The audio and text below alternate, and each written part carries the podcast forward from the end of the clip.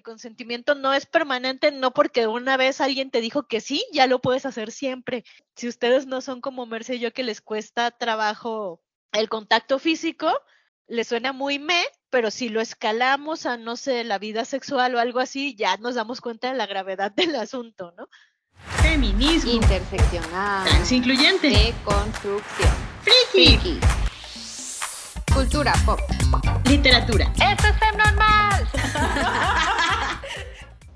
Hola a todas, todos y todes, bienvenidos a un nuevo episodio de FM Normal. Yo soy Merce Gracias Y yo soy Edna Montes. Y el día de hoy decidimos saldar una cuenta pendiente. no es cierto, no es cierto. chan, chan.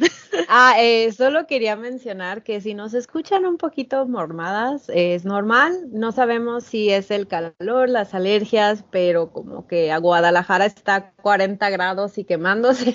no sé, está horrible. Pero es eso, no estamos enfermas, ni es el cobicho. Afortunadamente. Sí, eh, y bueno, como les decía, tenemos una, un- bueno, yo tengo un saldo pendiente con este tema. Es un tema que a mí me voló la cabeza cuando se empezó a discutir, porque sí, de verdad me di cuenta de que nunca me había sentado a, a debatirlo, considerarlo, y ahorita que les diga que se van a quedar como de que, ay, no manches, pero es que es, es en serio, o sea, yo crecí en los noventas y hasta que no se destapó el Me Too, empecé a hablar de lo que era el consentimiento. El elefante en el cuarto, el consentimiento. No, pero es que además creo que es eso, ¿no? Ahorita, y, y me da mucho gusto, como para las nuevas generaciones, ya es como el consentimiento es el tema y se habla mucho y se discute y, Sí, y, y demás, pero cuando nosotros éramos chiquitas no se hablaba del consentimiento. Lo, lo más cerca que llegamos fue este a, a comerciales de estos de si alguien te toca, cuéntaselo a quien más confianza le tengas, mucho ojo. o creo que a lo mucho los amigos o, lo- o mis papás me decían, si te quieren forzar, no te dejes, ¿no? O algo así. Pero yo crecí escuchando frases como, pues mira cómo se viste, claro que la van a acosar, pues este, mira cómo se arregla, mira cómo actúa. A- a- O sea, no, a- el consentimiento no existía, digamos. O sea, Sí, sí, no, no. obviamente sí existía, pero el concepto como tal, la definición como tal en nuestro eh, vocabulario diario no existía. Y a mí, a mis, ¿cuándo fue el Me Too? Yo creo que tenía unos 29, 30 años cuando se destapó el tema. O sea, de verdad me dio muchísimo coraje haber vivido tres décadas de mi vida sin que alguien debatiera conmigo qué significaba consentir. O sea, ya cuando lo piensas bien, qué jodido. o sea, la neta, qué jodido. Que ni siquiera yo haya podido definir este concepto hasta mis 30 años. Y no es como lo que significa para mí consentir. No, o sea, de que estamos de acuerdo en una definición, porque luego los machitos te andan queriendo mover la vara porque no quieren aceptar su culpa en, en las transgresiones y en las violaciones. Se sabe. Se sabe, sí. Sí, porque además el, el asunto era ese, ¿no? O sea, eh, cuando nosotras crecimos sí existía la, pues no, que nadie te toque si tú no quieres, pero no había un concepto universal en el que todos estábamos más o menos de acuerdo con lineamientos. Era un, ay, pero es que fulanito me presionó un montón y, y cedí, consentí o no consentí, ¿no? Y, y se prestaba un Mm. montón de abusos porque existía esta manipulación del concepto donde hay presión social y hay todo tipo de presiones externas y tú ya no sabías si habías consentido o no. que es a final de cuentas parte del problema. Entonces, para que todos estemos en la misma página, eh, pues hay que definir el consentimiento. Eh, y a mí algo que me ayudó a entenderlo y a explicarlo es este, consentir solo es posible si la opción del no está sobre la mesa. Y es, eh, retoma un poco lo que decía Edna, o sea, si una persona, no voy a decir mujer, voy a hablar en general, si una persona siente que no puede decir no, está siendo obligada a hacer algo que no quiere. Y no es que esté en una situación violenta o peligrosa. Vamos a poner un ejemplo así bien menso, bien cotidiano, bien como X. Si tú no quieres salir con tus amigos una noche y te presionan tanto que terminas cediendo, tú no, como no fue respetado y no era una opción, o sea, no estás consintiendo a, a cualquier actividad que se vaya a realizar esa noche, o sea, tú no quisiste salir, te obligaron, o sea, tú no pudiste decir no. Ya desde ahí no estás pudiendo consentir. Yo sé que es muy como menso el, ejemplo, pero pues es que hay que entenderlo desde lo más cotidiano y luego ya podemos ir discutiendo hasta lo pues sexual, digamos, que es en donde más se debate este concepto. Sí, no, y la verdad es que ningún ejemplo es menso porque los límites se transgreden poco a poco, ¿no? Y, y creo que es algo que hemos hablado en, en, muchos episodios anteriores. La violencia no, no siempre es, suele ocurrir, o sea, no estoy diciendo que no existan estos casos, pero rara vez es como que un extraño llega y te... Uh -huh. lo peor posible, ¿no? Normalmente es alguien violento que va transgrediendo límites poco a poco hasta que ya no te puedes resistir, ¿no? Y la violencia va escalando o el abuso va escalando. Es importante así decir, ah, bueno, si yo no quería salir con mis amigos y me presionaron un montón, eh, no pude decir que no, no porque la palabra no estuviera en mi vocabulario, no porque la opción no existiera, sino porque cuando decimos no puedes decir que no, nos referimos a que temes que haya una consecuencia, ¿no? Uh -huh. Ah, bueno, pues si les digo que no salgo hoy, ya no me van a querer invitar o me van a Ya no me van a hablar. El estar molestando, a final de cuentas, es bullying y es un tipo de violencia. Entonces, tu sesión está basada en voy a sufrir violencia a futuro, lo cual no quiero sufrir, entonces voy a decir que sí. Ya desde ahí hay, hay una transgresión violenta. Y bueno, sí, como decía Ana, pues no hay ejemplos mensos, pero creo que sí es importante que empecemos a aceptar que socialmente hablando, eh, normas sociales, nuestra manera de desenvolvernos en este mundo, siempre está lleno como de, de estas eh, transgresiones y, y, no las hablamos y, y no lo decimos con todas sus letras, ¿no? O sea, si la norma es no respetar las decisiones ajenas porque a mí no me convienen. O sea, de verdad tenemos que repensar cómo nos cómo socializamos. Sí, además, por ejemplo, a lo mejor a, a nosotras en nuestros 30 es como, ñe, o sea, si este grupo de amigos me va a estar presionando y después me van a estar bulleando o este, me van a excluir y por excluirme ya me van a incomodar un poco, pues si ya sé que son así, mejor me alejo y me busco otro grupo de amigos, ¿no? Mm. Pero a los 30 es como ya tienes una cierta experiencia de vida, ya es más sencillo, normalmente tienes distintos círculos de amigos, si te alejas de uno no pasa gran cosa, pero cuando eres adolescente o más chiquito, todo eso es un peso como muy grande en tu vida y en, y en cómo vas a socializar a futuro también, ¿no? Va sentando un precedente. Si cuando eras chiquito tus amigos salían y luego te excluían toda la semana porque tú, a ti no te dejaron salir, pues ya te va causando como problemas que vas a ir arrastrando a lo largo de tu vida, ¿no? Y, y, también cuando hablamos de consentimiento muchas veces ponemos la carga sobre la persona que toma la decisión, que dice, ay, sí quiero, no quiero, pero ya que tenemos este concepto estandarizado, tenemos que repensar también todas las partes de, de, esta ecuación, ¿no? También están los que presionan o los que no saben aceptar un no, o tú como persona dices, ah, bueno, pues me estoy, me estoy asegurando de hacer, aunque sea un esfuerzo, por incluir a esta persona que no fue al concierto al que todos fuimos porque dijo que no, porque no quería por salud mental, no tenía dinero, no le dieron permiso, no tenía chance. Y es como, sí. bueno, pues este esfuerzo uh -huh. extra por incluir, ¿no? Por decir, ah, mira, tocaron uh -huh. esta canción, o estuvo así, o fulano hizo esto, déjate cuento el contexto de este chiste interno nuevo que tenemos ahora. Es que no sé cómo decirlo sin que suene como mala onda, pero socialmente hablando, estamos muy acostumbrados a, a que la manipulación sea la norma. Estamos muy acostumbrados que haya siempre como un ejercicio de poder en todas nuestras relaciones, aunque, aunque sean solo de amistad en la primaria. O sea, siempre había un líder o el que siempre tenía dinero y le querías caer bien para que te prestara sus juguetes.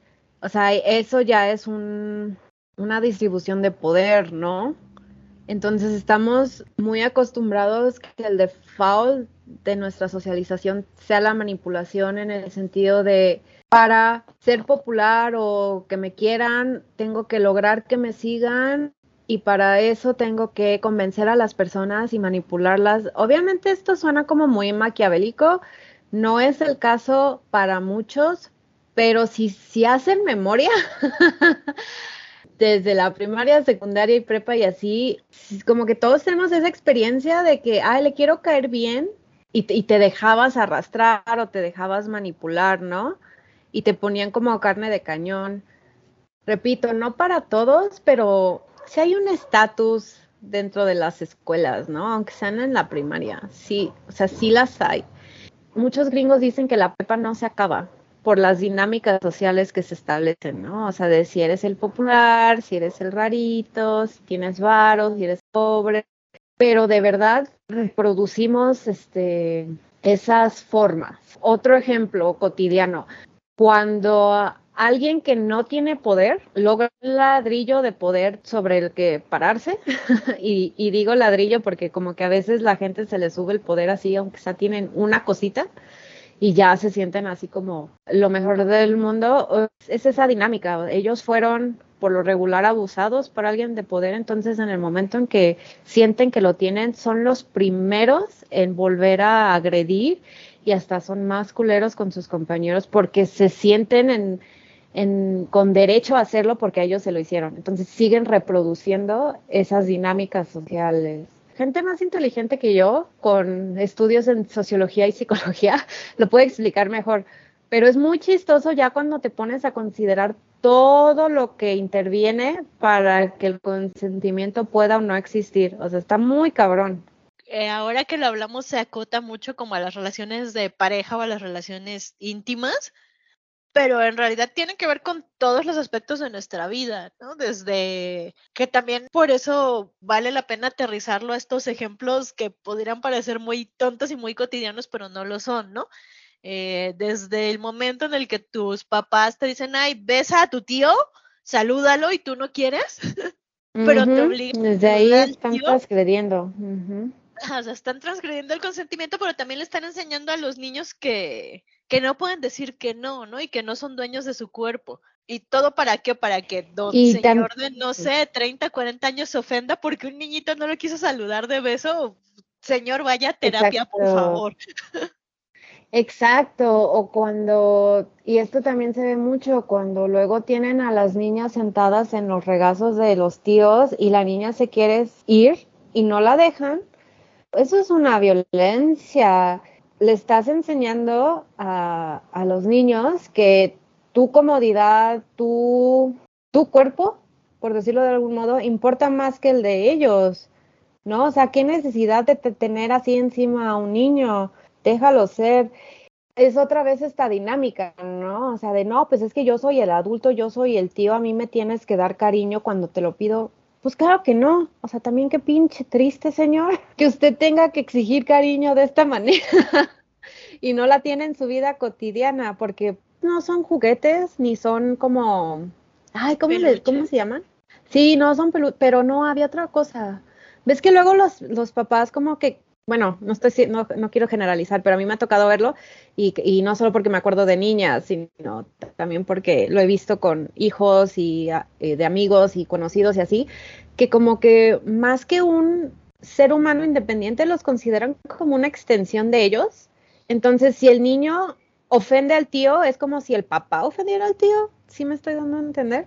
Ajá. Entonces es como una onda de imagen los niños no son en ninguna especie de capital social dentro de la familia, ¿no? Ni capital emocional, son personas, no son objetos y, y además son niños, o sea, porque también lo que me rebasa mucho es que cuando se dan este tipo de dinámicas, los adultos esperan que los niños entiendan como adultos, ¿no? E, esta transacción rara de, ah, bueno, pues le tengo que demostrar al tío que lo quiero para que mis papás queden bien y me dé regalos en Navidad, no sé.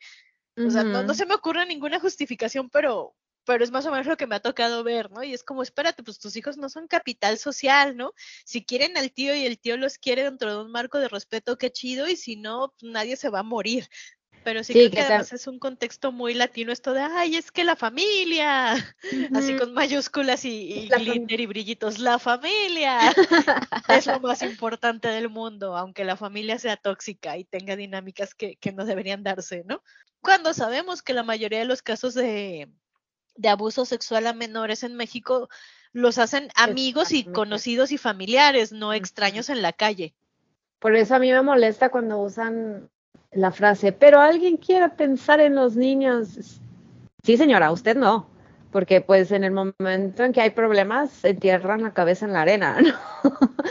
O sea, yo sí estoy pensando en los niños al enseñarles qué es el consentimiento. Eh, otro ejemplo mundano, cotidiano, que sí nos atraviesa a mí, Edna, ¿no? Ya, tocó, ya llegó el momento de ponernos de ejemplo. Nos cuesta mucho trabajo el contacto físico el contacto físico de personas que no conozco, o sea, la gente que te saluda de con besos babosos y te quieren abrazar y que quieren como que juguetear contigo de, que no te conozco pero ya me estás cargando o me quieres este abrazar por detrás, o sea, a mí me molesta muchísimo, me molesta muchísimo, porque uno, yo no te conozco, dos, este es mi cuerpo, a mí no me has pedido permiso. Y tres, Iu, no, no me toques, no invadas mi espacio personal. O sea, a mí me cuesta mucho trabajo compartir mi espacio personal, de verdad me cuesta. Y habrá muchas razones, yo ya llegué a la conclusión, mucho tiene que ver con mi neurodivergencia, pero una de las maneras en las que yo demuestro cariño o confianza es dejándome tocar y abrazar. Eso no significa que no me transgredan. O sea, de repente personas que, en las que yo confío empiezan a cruzar rayas y límites que ya les he dado permiso de tocarme. Y eso sí me molesta muchísimo. Por dos, viene como con una de estas cosas que, que son fundamentales para el consentimiento y, y de las cuales tenemos que hablar sobre que el consentimiento es constante, no permanente. ¿A qué nos referimos con esto? Yo puedo decirte hoy, ¿sabes qué? Sí, abrázame, pero eso no significa que siempre me puedes abrazar. Significa que la siguiente vez me tienes que preguntar, oye, ¿está bien si te abrazo? Y yo te puedo decir sí, o te puedo decir no. Puedo cambiar de opinión, ¿no? Sí. Entonces es eso, o sea, el, el consentimiento no es permanente, no porque una vez alguien te dijo que sí, ya lo puedes hacer siempre. Que, ajá, a lo mejor la- si ustedes no son como Merce y yo que les cuesta trabajo el contacto físico, les suena muy me, pero si lo escalamos a, no sé, la vida sexual o algo así, ya nos damos cuenta de la gravedad del asunto, ¿no? O sea, que alguien te diga que sí una Sí. vez no significa que sí siempre, significa que, que en ese momento está bien, pero la siguiente hay que preguntar. De hecho, en teoría siempre deberías preguntar, pero una cosa, y esto es algo que me ha pasado, una cosa es que yo dejo que me toques la espalda o dejo que me agarres la mano a veces, pero eso no significa que puedes poner tu mano en mi muslo o la mano en la cadera cuando vamos caminando, ¿sabes? Es muy cansado y, y llega un momento donde te cuesta trabajo estarle diciendo a la gente, ¿sabes qué? Hazte para allá, este, ¿sabes qué? Em, necesito espacio, porque lo toman como si los estuvieras rechazando o que estás enojada. Sí, y además estamos en un contexto latino en el que además la gente es muy apapachadora. Entonces, como que socialmente es muy normal, ¿no? Así de, ah, no, pues sí, te abrazo, te toco, te... Y es como, oh, oh, socialmente es muy normal, pero a mí me cuesta. Eh, Porque además me ha pasado, ¿no? Que a veces le digo a la gente, oigan, no me gusta Sí. que me abracen, no me gusta que me toquen, y más lo hacen. Y es como, pues te estoy diciendo que no, pero lo hacen más y es como, no, es que es normal, es para que se te quite, es para que te acostumbres. Es como, no me voy a acostumbrar. Ah. Es como, mira, llevo muchos años sobre esta tierra y no me estoy acostumbrando.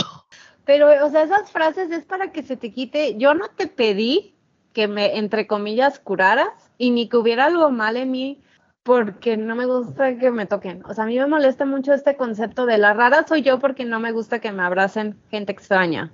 No, yo no soy la rara. La rara son los raros son ustedes que no pueden eh, mantener sus manos fuera de los cuerpos de los demás. Dentro de todas las neurodivergencias que haya muchos, nos cuesta trabajo que recibir esta especie de contacto físico y que llegue como alguien a decir, ay, no, pero te voy a volver normal, e- es muy violento. O sea, no lo pareciera, parece pequeño, pero no lo es, es muy violento.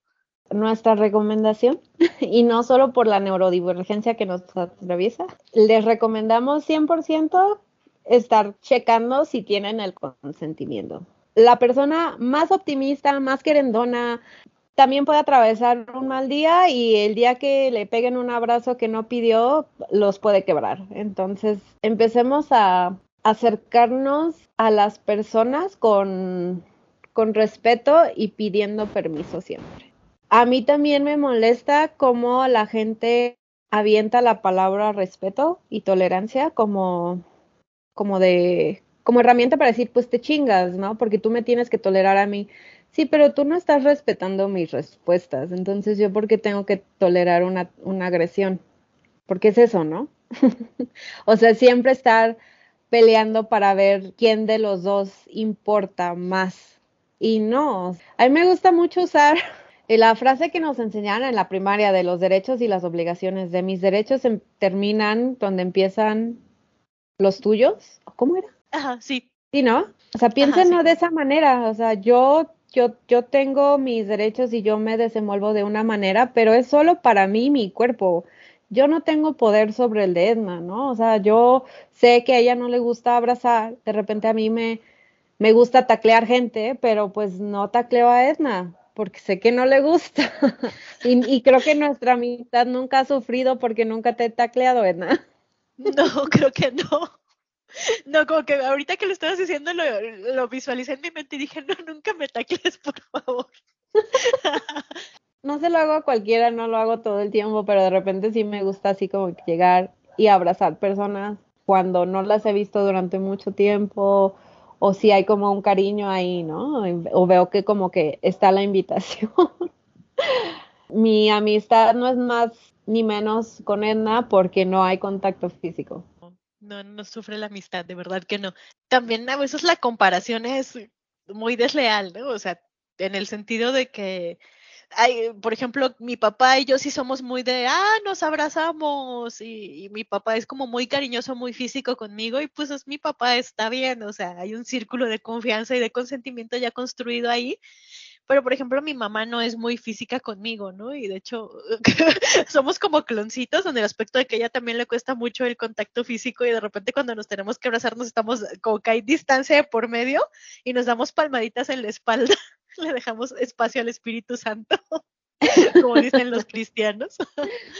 no es que quiera más a uno o al otro, ¿no? Y, y creo que a veces se da mucho con, con, este tipo de consentimientos, que la gente es como, ay, pero ¿por qué fulano sí te puede tocar y abrazar y yo no? Y es como, pues no somos menos amigos por eso, ¿no? Son, son dinámicas de relación completamente distintas. Pensamos mucho en el, como si el contacto físico fuera la mayor expresión de cariño, cuando de verdad no lo es. Hay otras maneras más genuinas de expresar tu cariño por alguien que llegar y darles un abrazo de oso y cargarlos y aventarlos. O sea, o sea no Estoy hablando de experiencias personales muy Así molestas. ¿Quién es tu amigo Octagón Junior? Continuando con cómo va creciendo a nivel el consentimiento y las agresiones, tenemos que hablar de, de, este, de esta imposición patriarcal de ver a las mujeres como objetos y posesiones, que es como pues yo creo que la raíz más importante de por qué no siguen moviendo la vara los machitos para aceptar el concepto de consentimiento, ¿no? Sabemos, porque lo hemos hablado demasiado en este podcast y si se han deconstruido, pues ya es como de lo primero que hay que aceptar. Para el patriarcado, las mujeres somos objetos, somos cosas que deben poseerse y mantenerse y el valor masculino es, este, está basado en, en cuántas mujeres tiene, puede conquistar o cuántas veces le pone el cuerno a su mujer o cuántas veces, no sé, le echa piropos en la calle a una mujer. O sea, como que la virilidad está ligada, según el patriarcado, a la objetificación de las mujeres y crecer sabiendo que te pues sí, que te ven como un objeto es una de las cosas más traumantes y molestas de este patriarcado, porque desde chiquitas nos enseñan o nos enseñaron que nuestro valor es que también te ves, cuántos te desean, ¿no? Y al mismo tiempo, qué tan pura te puedes mantener durante cuánto tiempo. Es una contradicción muy grande y una mamada, ya lo discutimos aquí, la virginidad no existe. Viene el asunto de, de cómo se les enseña a los hombres a insistir. O sea, no es como, oye, no. Ah, me dijo que no. Bueno, gracias, bye. Sería el mundo ideal. No, jamás. Sí, sería el mundo ideal.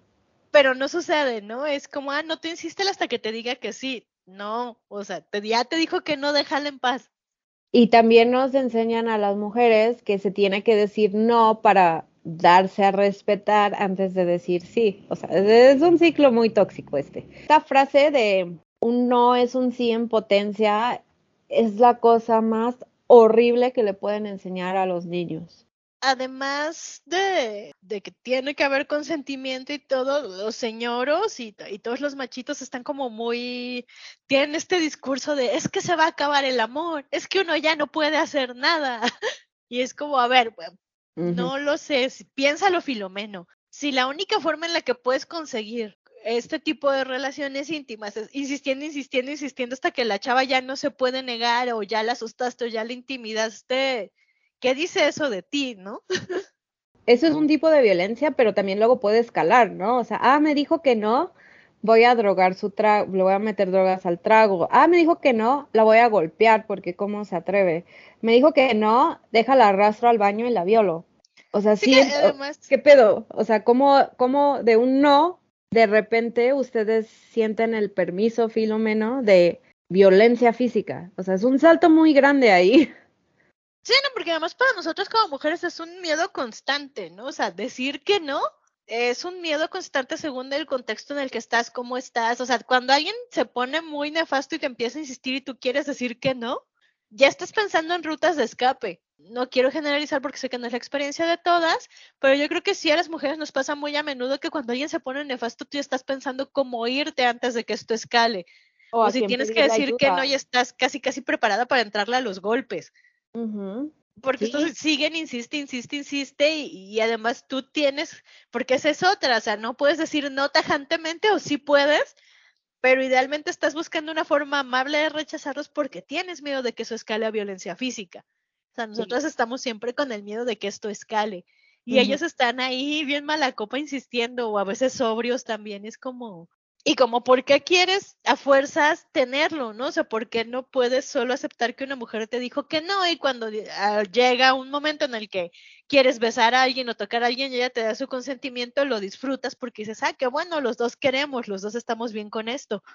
Sí, hay una cosa de psicopatía, sociopatía, no sé, en, en, que tu reacción sea inmediatamente violenta. O sea, sí hay un problema y, y creo que lo hemos visto en línea, ¿no? Eh, que ha habido un, surgimiento en popularidad en estos pseudo influencers, coaches tóxicos que te eh, que promueven un discurso misógino en donde básicamente dan entre comillas permiso en, en faltarle respeto a las mujeres que te rechazan. No voy a nombrar nombres porque no se trata de darles más publicidad, pero estoy pensando en uno que tiene un Bugatti que acaban de arrestar en Rumania, que básicamente toda, toda su carrera se basó en promover ideas misóginas porque de verdad creen que eso es la virilidad o la masculinidad. Sí, o sea, como todos estos ejemplos de, que, que, íbamos poniendo más, este, más suaves y, más cotidianos, llegó hasta esta escalación porque realmente el, el, como el gran meollo del consentimiento es ese, ¿no? Empieza desde lo pequeñito, pero llega a, muchas de las violencias que sufrimos las mujeres y que también sufren en, mayor o menor medida algunos hombres, ¿no? También.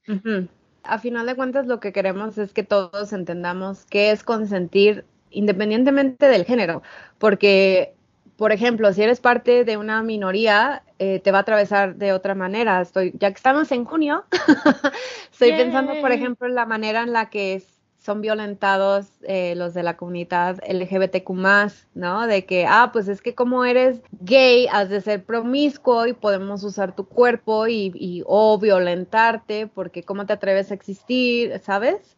Hay diferentes formas de, eh, más bien, la violencia se desarrolla de maneras muy diferentes dependiendo de, de si eres mujer, si eres mujer gay, si eres mujer parte de un grupo pueblo originario, eh, se va volviendo cada vez más intenso y todo a final de cuentas se reduce a el poder o no consentir. Sí, es momento de regresar como a esta, este ejemplo del consentimiento como si fuera una taza de té, que me gusta mucho porque creo que es la forma más sencilla de explicarlo y que la gente entienda. Ujú, ujú. Que va así como, ah, bueno, pues tú llegas con alguien y le dices, oye, ¿quieres una taza de té? Y te dice, no, pues no le das una taza de té. o te dice, ay, ¿quieres una taza de té? Sí. Ah, bueno, y ya llegan a tu casa y le vas a dar la taza de té, pero se durmió. Pues no le vas a abrir la boca y le vas a empinar la taza de té porque está dormido, no puede consentir, no se quiere tomar la taza de té, ¿no? Y menos si está muy caliente. Te imaginas.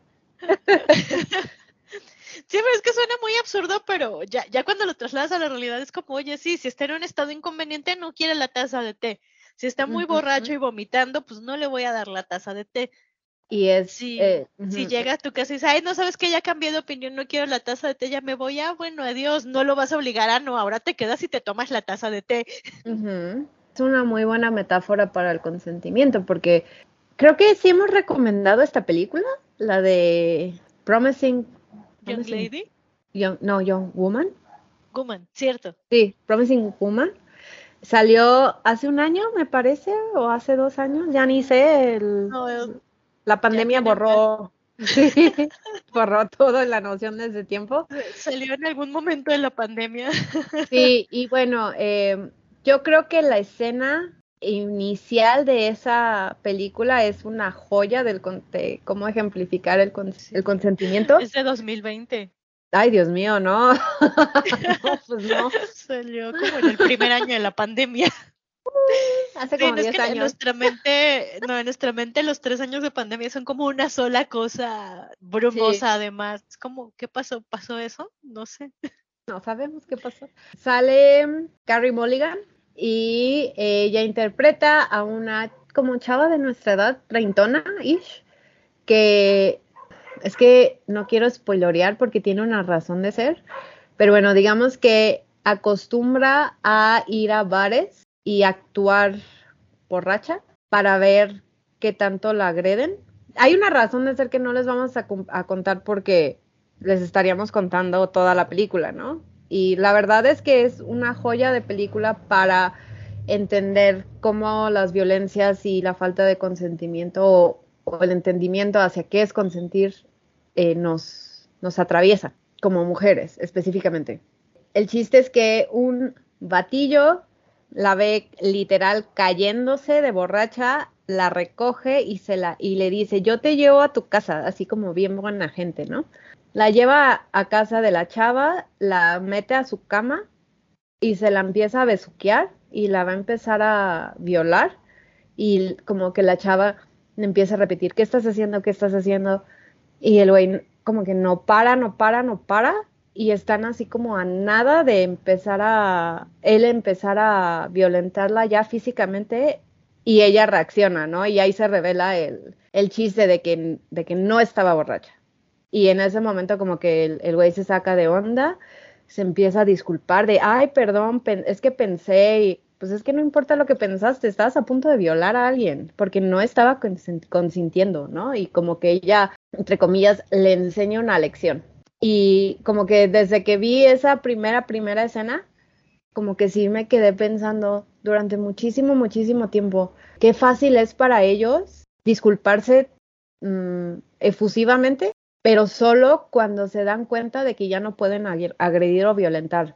Porque estás de acuerdo que en ese momento pudo haber pasado lo peor y el güey le pudo haber pegado un puñetazo, lo hubiera dejado inconsciente y la viola de todas formas. La onda es que en ese, ese güey en ese momento como que le, le dio que el cargo de conciencia, la culpa, no sé, algo le atravesó y se detuvo. Pero esa, esa situación pudo haber es- escalado de muchas maneras. Sí, co- completamente pudo haber escalado y también creo que vale mucho la pena que muchos hombres vean esa película para que ellos mismos se cuestionen, ¿no? Se cuestionen, bueno, ok, yo habría escalado y si no habría escalado, ¿por qué lo hice en primer lugar, no? ¿Por qué? ¿Por qué me metí al cuarto de esta chava para empezar? Sí, o porque si una chava está borracha se me hace lógico llevármela a mi casa, ¿qué sucede? Así de, hola chava desconocida y borracha, está aquí, estás aquí en mi casa. Y es como, ajá, y porque se te hace lógico, ¿no? Porque el paso lógico para ti es llevártela a tu casa y probablemente tener sexo. En toda la película muestran como diferentes situaciones de falta de consentimiento que son muy, muy buenas, como para ejemplificar. Entonces, esa película tiene nuestro sello de aprobación. Es un... Es difícil de tragar. Algunas cosas que suceden en esa película son como muy difíciles de tragar, pero siento que no es inaccesible. O sea, como que son muy pocas las veces que yo me sentí incómoda viéndola. No sé si a ti te pasó. Sí, o sea, sí tiene ratitos en los que dices, ay, qué incómodo, pero también creo que es muy familiar, ¿no? Y eso es lo triste, o sea, desde la Mm, experiencia de una mujer en este mundo, es eh, esas cosas que te incomodan, te incomodan porque las has sentido en carne propia, es como, "Ah, esto me ha pasado y qué incómodo. O, o conoces a alguien que le ha pasado tal cual o algo muy parecido, ¿no? Pero está muy, está muy bien hecha. Y está bien hecha porque es de una guionista y directora femenina, Emerald Ah. Fennell, muy, muy buena, que, o sea, sí merece la pena que, que la vean. Promising Young Woman. Está en HBO Max, me parece. Ah, No sé si está en HBO en Stars, pero está, está en algún streaming disponible en. México. Y si le ponen en Google, seguro Google les dice, ay, está en este streaming. Pero además en español le pusieron Dulce Venganza y dije, pero ¿quién demonios? ¿Cómo por qué? Ajá, no, nada que ver, nada que ver. Sí hay algo de venganza, pero repito, no les vamos a contar para Pero no es dulce. No, La no es dulce. nunca es dulce. Si el conde de. Montecristo nos enseñó algo.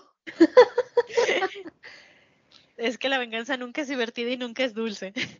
Y, y, pues también les recomendamos ver unos documentales. Les vamos a hacer una lista porque de verdad hay muchas maneras de entender y ejemplificar el consentimiento, pero como hemos intentado hacerlo en este episodio, como que desde lo más cotidiano hasta ya lo más violento, creo que es tiempo de aceptar que incluso nosotros como parte de nuestra deconstrucción, una parte muy difícil, pero muy valiosa es aceptar y entender en qué momentos nosotros eh, cruzamos límites y presionamos para que alguien se sintiera incómodo y, y, obligado a hacer algo. Porque pues en la prepa sucedió, en la secundaria sucedió, no solo nosotras en situaciones difíciles, sino provocándole la incomodidad a alguien más para que se sintiera presionado a, a consentir. O sea, presionar a la amiga de que, ay, te, mira, te trajo flores, ve con él. No, pero no me gusta. Ay, pero qué lindo, porque eres así. O sea, ese tipo de cosas también vale la pena hacer memoria y, y, aceptar que pues fuimos abusivos también. Se vale, o sea, se vale como hacer introspección, de construirse y decir, ah, ok, yo cometí todos estos errores en mi vida que no quiero volver a cometer y que ya soy mejor persona, ¿no? Creo que, que, en el podcast siempre hemos abogado por este asunto de aprender a ser mejores y no quedarnos nada más con, ay, no, ya, ya no quiero, no quiero saber del consentimiento, ya se acabó el amor por culpa de estas mujeres que quieren que les preguntemos si las podemos tocar.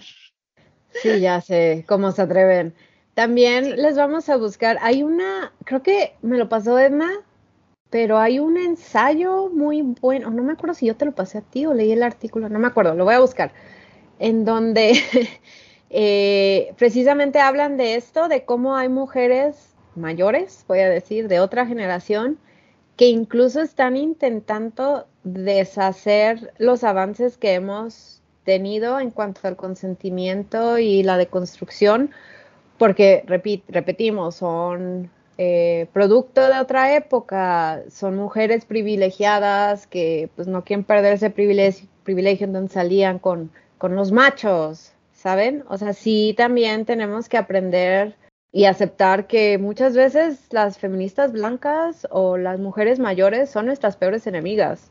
Y pero también vale la pena como que acercarse y conocer por qué piensan así, como para entender qué patrones no debemos reproducir. ¿No? Porque eso a mí como que me queda muy claro que yo no quiero ser esa mujer cuando crezca. Digo, no sé si vaya a llegar a los 60, 70 años, porque pues tal vez el mundo muera por el cambio climático antes. Pero si fuera a hacerlo, yo no quisiera hacerle la vida más difícil a mis sobrinas, por ejemplo. Es complicado porque muchas personas mayores no quieren aceptar que hubo errores que se cometieron en el pasado y, voltear a verse, ¿no? O sea, hay muchos señores mayores que no quieren decir, ah, yo violenté un montón de mujeres en mi vida, entonces mejor digo, no, esta generación de cristal, qué patraña, ya quieren que todos les preguntes. Pues no sé, señora, a lo mejor haga un ejercicio de reflexión y diga, ah, sí, pues violenté a muchas mujeres en mi vida, no quiero seguir haciéndolo, no quiero que les pase a mis hijas, sobrinas, nietas, lo que sea, ¿no? O a lo mejor muchas de estas mujeres mayores no están psicológicamente en un lugar de admitir que las violentaron mucho.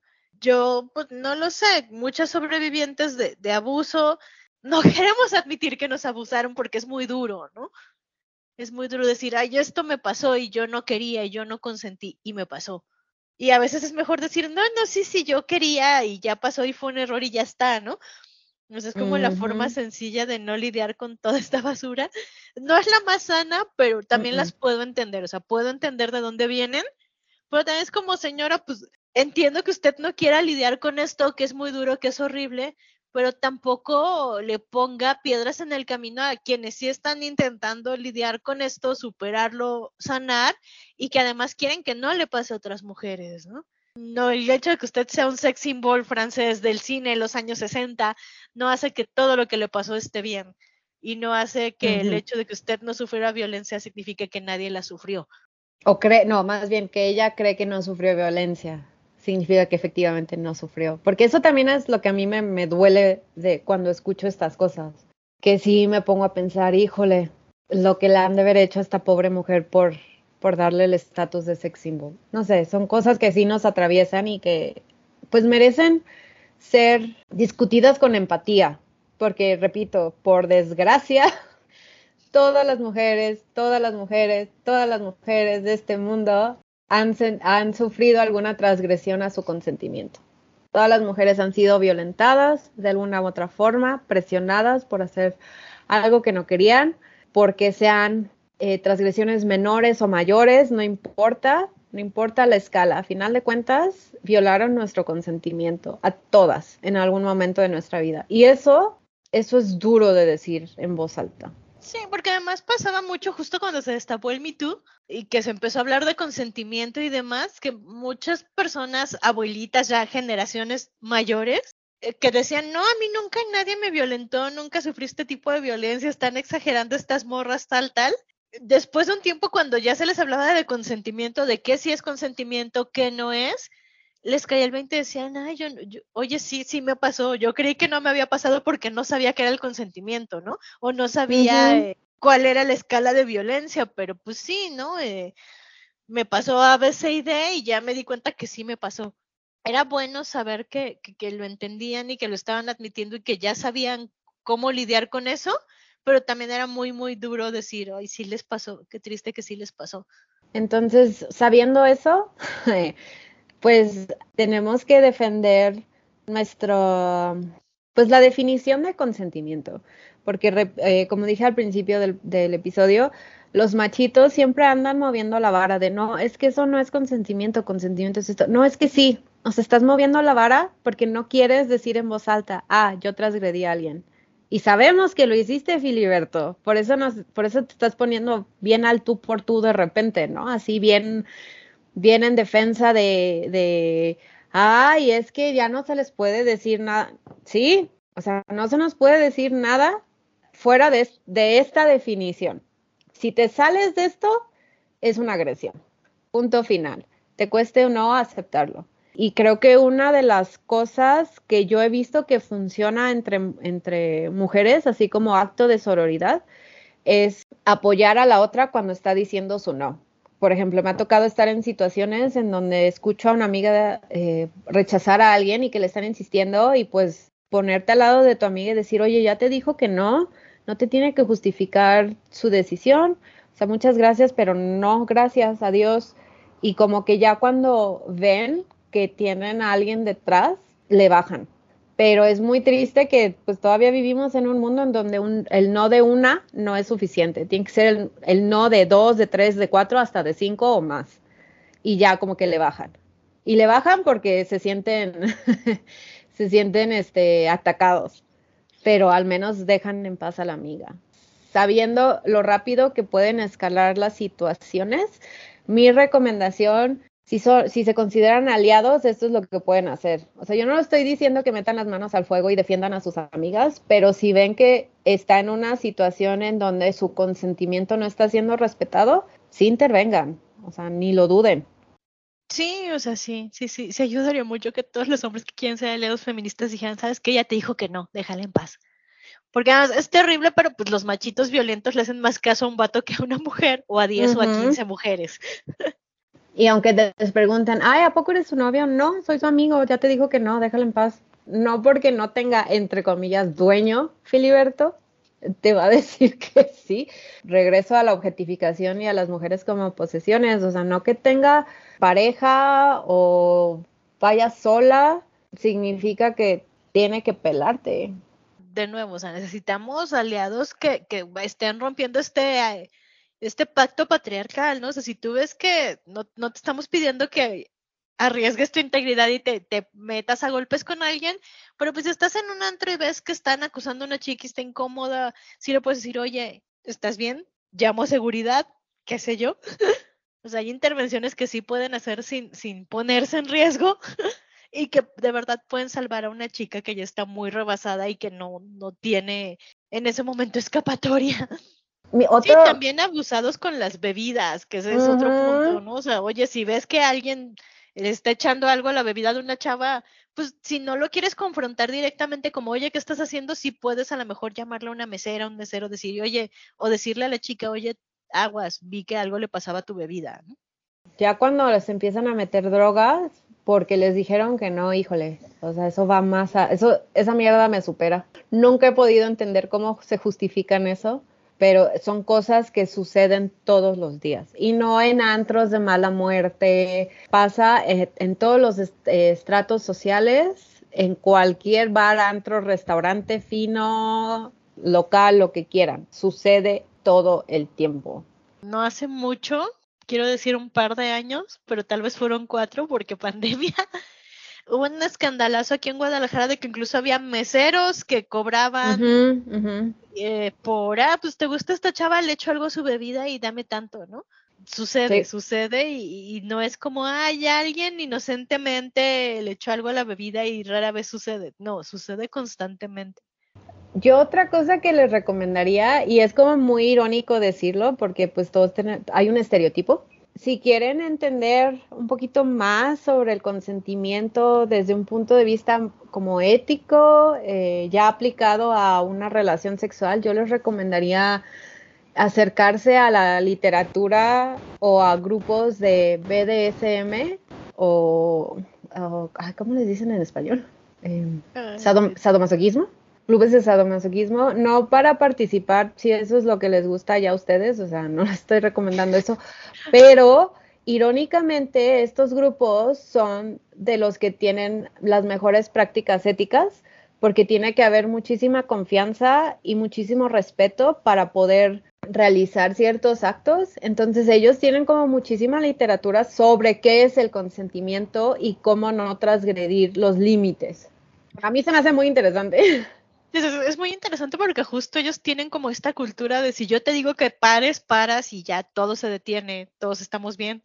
Uh -huh, que, uh -huh. que, yo creo que sí es algo que les podríamos aprender el resto de personas del mundo, así de, a ver, no, pues si alguien te dice párale, le paras y ya no te tiene que justificar, no nada, se detienen, uh -huh. te aseguras que la persona con la que estabas realizando la actividad está bien y ya.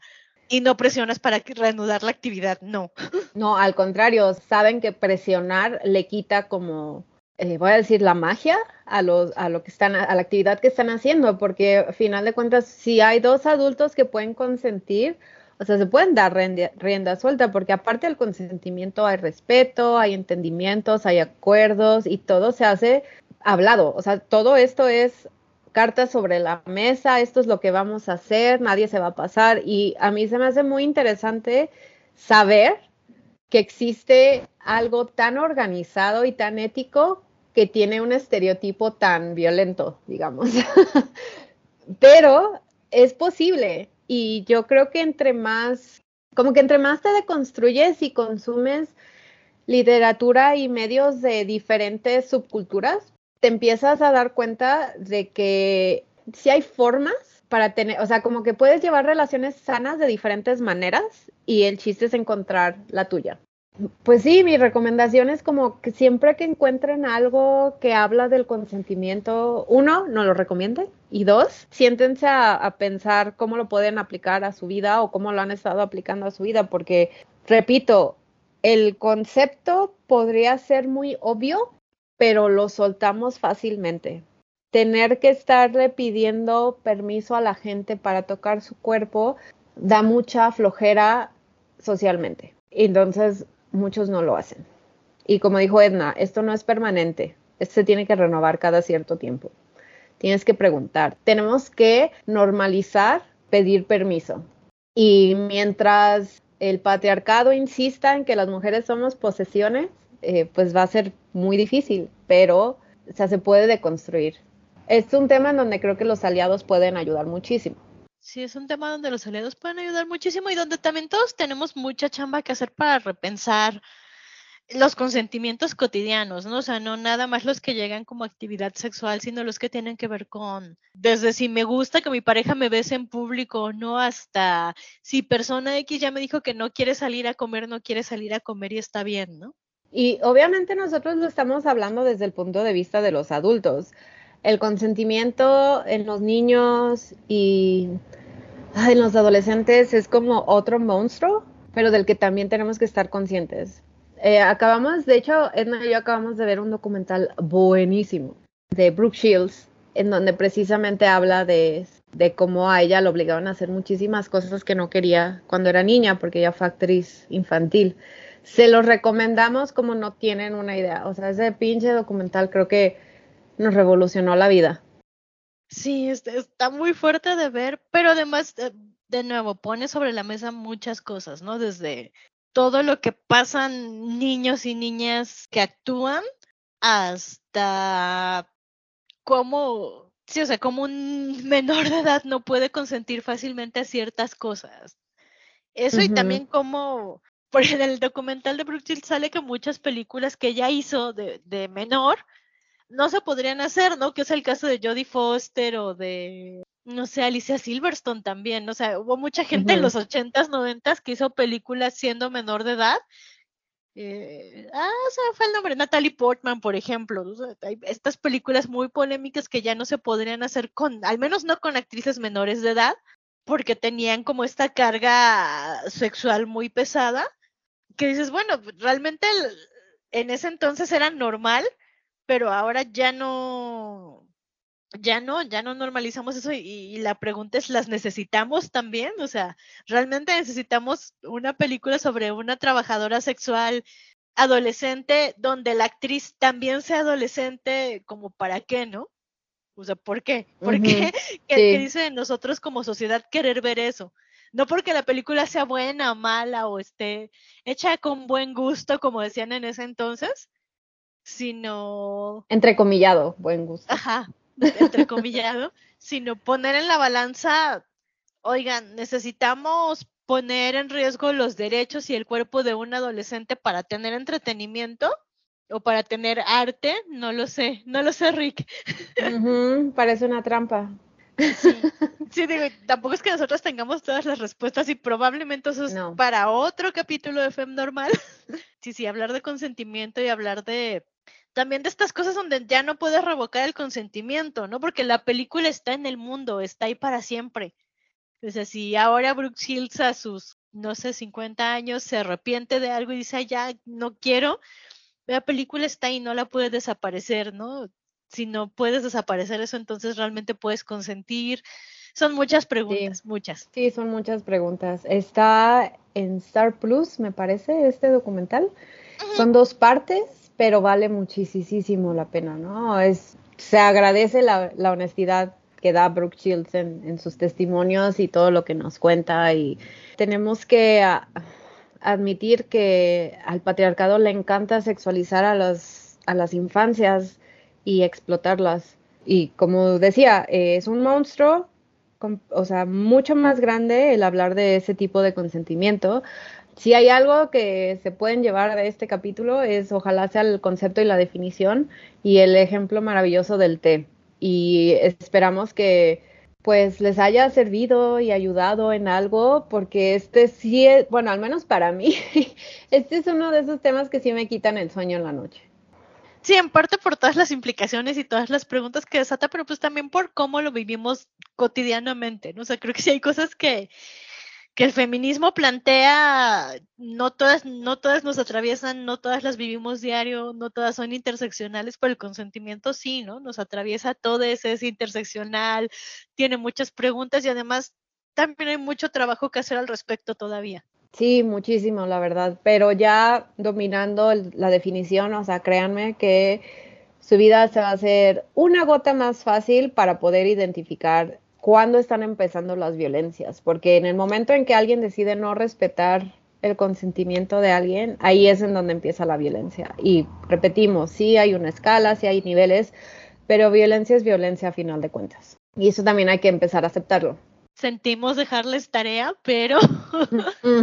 Cuéntanos, cuéntenos también cómo, cómo va su proceso con el consentimiento, en qué momento les cayó el 20, si pusieron cara de Pikachu sorprendido. Sí, sí, sí, porfa. Eh, como saben, pueden visitar nuestra página oficial, femnormal.com. Pueden donar un café para que siga este proyecto. Eh, nos, nos encanta escuchar de ustedes. También pueden suscribirse a la lista de correos para poder recibir nuestras recomendaciones de películas y documentales y aparte los recursos, ya los estamos mandando por correo. También nos pueden encontrar en la página, claro. Y no olviden buscarnos en redes sociales. Y hasta la próxima. Bye. Bye. Fem Normal es un podcast producido por Edna Montes y Merte Garcés. Encuéntranos en Facebook e Instagram como Fem Normal y en YouTube como Fem Normal Podcast. Si quieres apoyarnos para seguir produciendo este podcast, nos puedes comprar un café. Busca la liga en la descripción.